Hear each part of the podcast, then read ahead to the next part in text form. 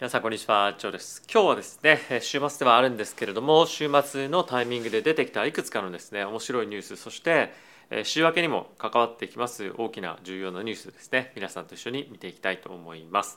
で週末金曜日のタイミングで非常にマーケットで重要だったニュースというのが2つあったと思います。で1つはですね、債務上限に関するまあ、合意がですねなかなかやっぱり難しそうだというニュースが出てきました、まあ、それによって今日はですね株式マーケットがまあ落ちたということだったんですけれども、まあ、意外にもですねそんな大きな下落になるというわけではなくて、まあ、小幅の下落にとどまったというような状況でした。でもう一つですね非常に重要だったのがパウエル議長がですねこれまでまあ他のいろんな FOMC の関係者がまあかなり多価的な発言、まあ、つまりまあ、利上げをですねもう一回していかなきゃいけないよねという発言があったにもかかわらずパウエル議長はですね利上げについては必要ないかもしれませんというような、まあ、胸の話をですねしていました。でえこれはですねやっぱりかなりあの狙ってこういった意見の差みたいなものを出していたんじゃないかなというふうに思うんですけれども、まあ、やっぱりマーケットに、まあ、ある程度金利の高さというものを維持させておいてかつですね金利もやっぱりもう一回利上げあるのかどうか、うんまあ、これ今回利上げなかったとしても次の FOMC もしくはその先で、まあ、そんなに簡単に利下げにならないんじゃないかっていうような見方をですね今回非常に強く植え付けられたというのは、まあ、あったと思います。でその一方で今回パウエル議長が、まあ、上げる必要はですねなかなかないかもしれないということ言ったこともあって、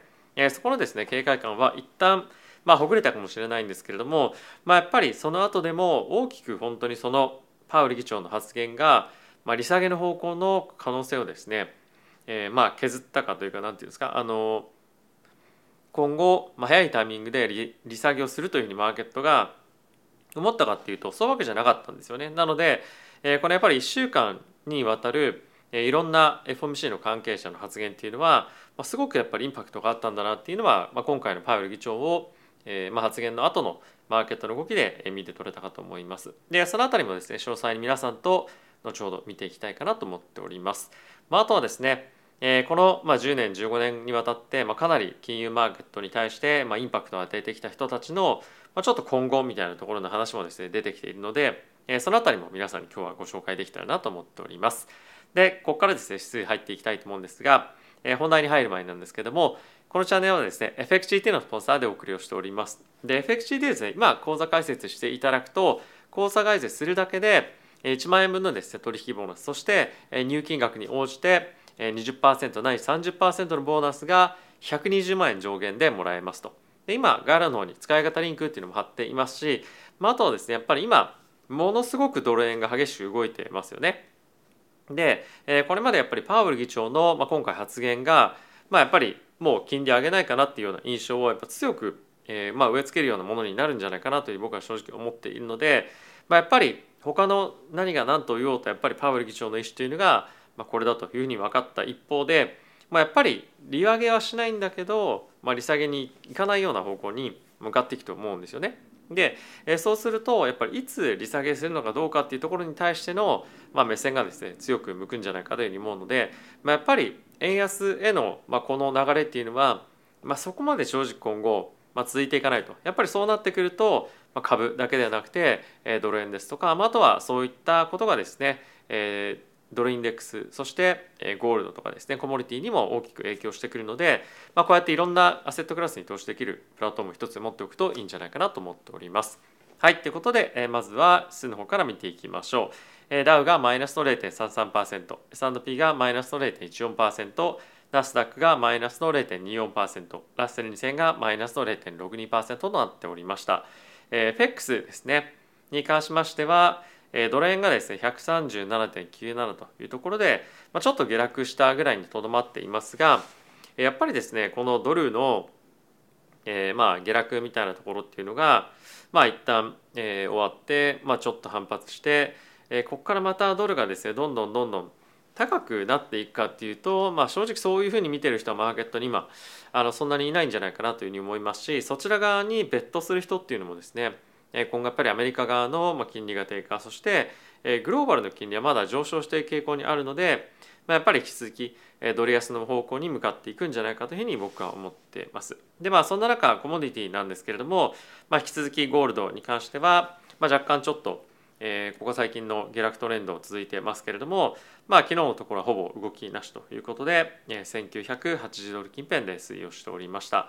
で、えー、チャートをちょっと見ていきたいと思うんですがこれナスダックの冷やしチャートをですね、えー、ここ最近ちょっと急激に上昇していましたけれども、えー、金曜日のタイミングで一旦ちょっと、まあ、冷や水を浴びせられるような形となったかと思います。でやっぱり継続してですね、まあ、このテック関係の銘柄の強さっていうのは、まあ、あの個人的には続いていくんじゃないかなというふうに思いますし今一番注目されているのが、え今週ですね NVIDIA の決算があるのでえそれによってですねさらにもう一段高になる可能性があるんじゃないかと言われています。えただしその前にですね仕込んでる人たちでも結構いるので、えそういったニュースが出てきたタイミングでバチンと売りがですね入って、えちょっとまあ一旦上げ止まりみたいな形で、えまあ、上昇相場一旦ちょっと落ち着く可能性もあるんじゃないかというふうには思ったりをしてますただしまあ落ち着いたとしてもやっぱり継続したこのテック銘柄への買い入れみたいなものはえ続いていくんじゃないかなというふうに思うので、まあ、株式マーケットのこの上昇相場っていうのは、えしばらく続いていくというふうに僕は思っています。はい、で、えー、まあ今日はもう金利とかっていうところはですね、まあ、そんなに大きくま動いてもないので、えー、別のところをちょっと見ていきたいと思います。でまずはこちらのニュースから見ていきましょう。えー、ホワイトハウスがですね、まあ、今回いろいろと、え、まあ報道していたところが、ま、債務上限にかかるところなんですけれどもやっぱりですね今現在え民主党と共和党の議論がなかなかまとまらないんでかつ金曜日はですね結構前向きな議論が行われるというふうに思われていたんですが全く、え前に進まなかったと。でプラスそれに加えて、え次のですね会合をいつにするかっていうような口約束についても、えされなかったということで、まあ、かなりですね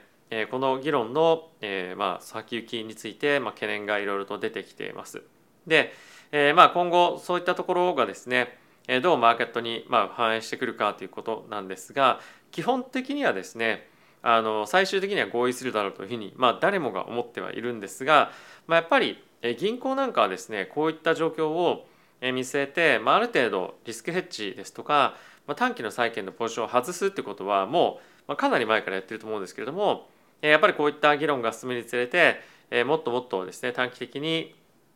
え、まあ空売りですとか、まあ、そういったことによって債券のポジションをヘッジするようなことがですね、まあ、さらに進んでいるんじゃないかなというふうには思っています。で、え、もう一個ですねあのやっぱり議論なかなかまとまらなそうだなっていうふうに思っているのが、えー、民主党はですね、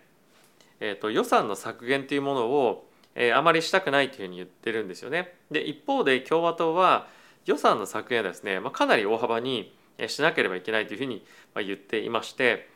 もともとですねもう議論あの議会で、ま、一部来年の予算案については、ま、8%ぐらいですね、まあ、減らすというような、ま、議論がですねもうすでに進んでるんですよね。でそれは案として一応もう、えー、通されているんですけれどもどういうふうな削減をするかっていうのは、まあ、まだ決まってないんですよね。でまあそのあたりが今後議論になってくると思うんですけれども、まあ、民主党はですね今年の予算を、少なくとも来年以降維持したいでそれを全く許さない共和党ということで、まあ、かなりその8%ってかなり大きな財源の差だと思うんですがやっぱそういったこともあって、えー、なかなかやっぱり正直、えー、難しそうだなというのが、まあ、今の現状ということですね。でちなみに、まあ、ここまでですねギリギリの債務上限の引き上げの議論というのは、まあ、なかなか過去にはなくて、えー、前回のがですね、えー、2011年に、まあ、本当にかなりデフォルトに近い領域まで進んだというふうに言われているんですがその際はですねえっとアメリカの格付けですねアメリカの債券の格付けがあの格下げされたんですよ。でこれっていうのはですね今まで歴史上に一回もなかったことなんですよね。でそれがですねされたタイミングが2011年ということで今回もですね可能性としてそういったことが起きるかもしれない。でかつですねそのダウングレードがもしもし起きた場合、えー、やっぱりですねそれって銀行のオペレーションにすごくやっぱり影響があって、えー、彼らがです、ね、どういうふうなリスク管理を、まあ、してるかにも当然銀行にもよるんですけれども、まあ、やっぱり格下げされることによって、えー、このアメリカの債券をですね多く保有することがまあ難しくなったりとか、まあ、やっぱりある程度リスクの、えー、調査あの調整みたいなところがですねあの必要に迫られてくるということで、まあ、やっぱりアメリカの債券への需要が今後低下してくる可能性もありますし、まあ、そうすることによって金利低下のスピード感みたいなものが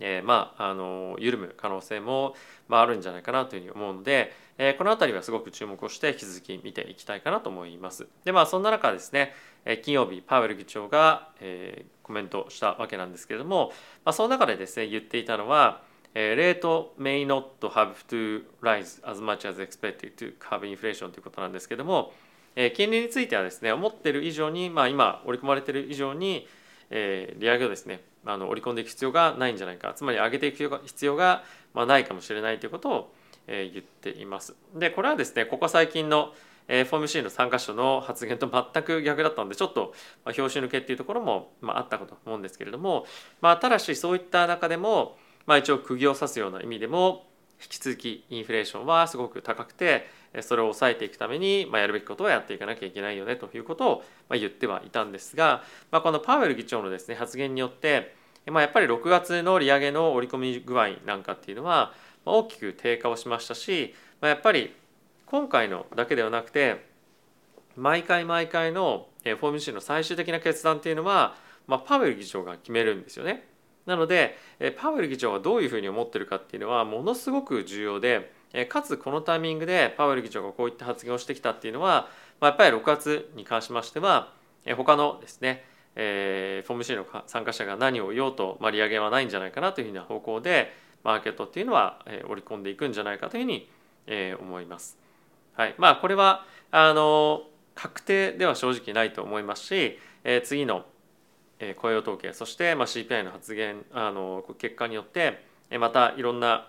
コメントとかっていうのは変わってくると思うんですけれども、まあ、基本的にはマーケットは利上げなしというところを継続して、えー、まあメインシナリオとしてですね今後も引き続き進んでいくんじゃないかなというふうに思っております。ただしですねこれマーケットこの発言があったとしても、まあ、ポジティブに捉えなかったようなところもあるのであまりですね今この発言というかこの金利の動向みたいなところはマーケットへのインパクトとして、ま、かなり小さいものになってくるかと今は思います。今後は変わってくるかもしれませんが一応今のところはということで頭に入れておいていただければと思います。でこれらの反応をですねあのこれらのコメントを受けて、え金利の織り込み状況どうなっているかというと6月のタイミングでは、え先日先々日ぐらいまでは、30%弱ですねこの25%の利上げを織り込んでいたんですけれどもまあ、現在18%弱ということで、まあ、一気に、えー、減退しましたね、まあ、減衰減退しましたね。はい、なので、まあ、やっぱり利上げはまあ次ないよねという方向感で向かっていくんですがじゃあどれぐらいの期間今の金利水準が続いていくかということが非常に大きな今議論になっていますし今後はものすごく注目されていくポイントになります。ただしまあ今の一番の重要ポイントは債務上限の引き上げというところだと思うのでそのあたりがメインの議論ポイントにはなっていくかと思いますでもう一個ですね見ておきたいのがこれもですね FOMC に関連したことなんですが FED はですね思っている以上に今後ですね利上げをもっとしていかない状況に追い込まれるんじゃないかということをエコノミストの人が一部のですねエコノミストの人が言い始めていますと。でこれはですねちょっとまあ正直あの極端なケースだというふうに僕は思っていますし、まあ、そもそも彼の前提として何をですね前提条件として置いてるかっていうのも、まあ、結構重要だと思うんですけれども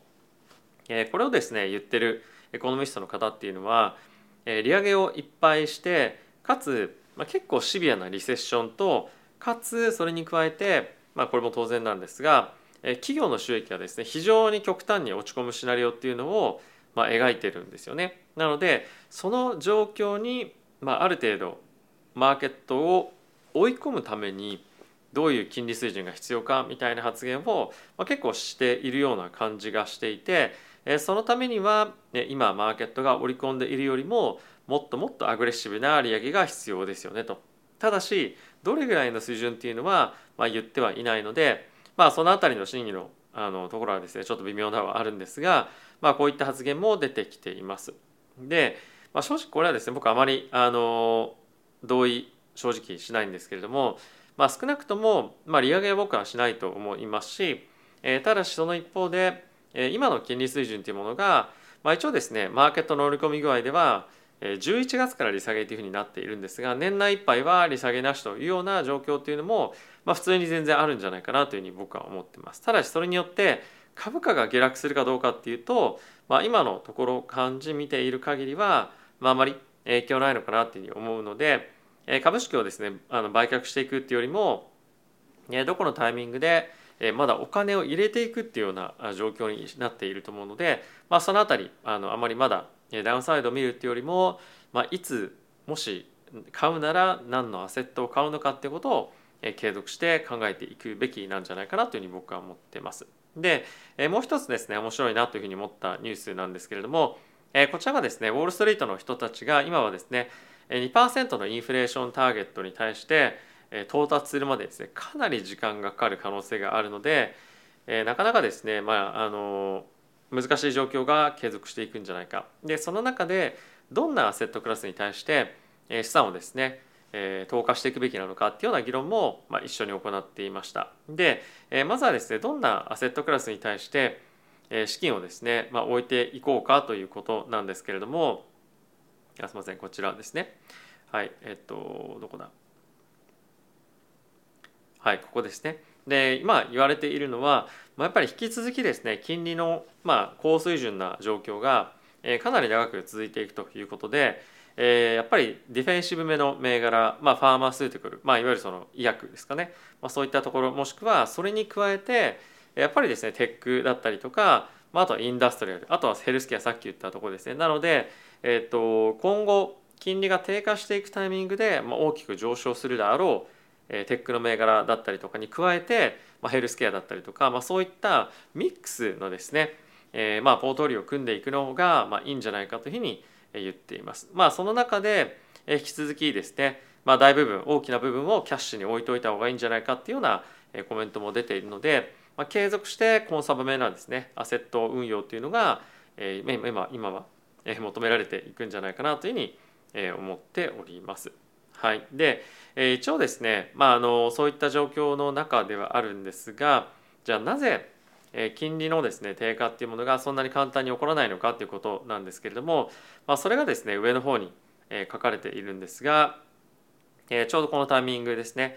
前回5%までインフレ率が上がったっていうのが1960年ぐらいのタイミングだったんですけれどもそのタイミングからですね2%のインフレ率に落ちるまでにですね何年皆さんかかったと思いますか？こちらにも書いてあるんですがなんとですね12年かかったんですよね。なのでまあそんなに簡単に1回上がったインフレは下がらないでしょうと。でこれっていうのはもう他のタイミングでもずっと言われてきましたけれども、まあ、やっぱりいかにインフレを下げるのが難しいかっていうのは、え過去のこういったデータを見てもまあ明らかでしょうと。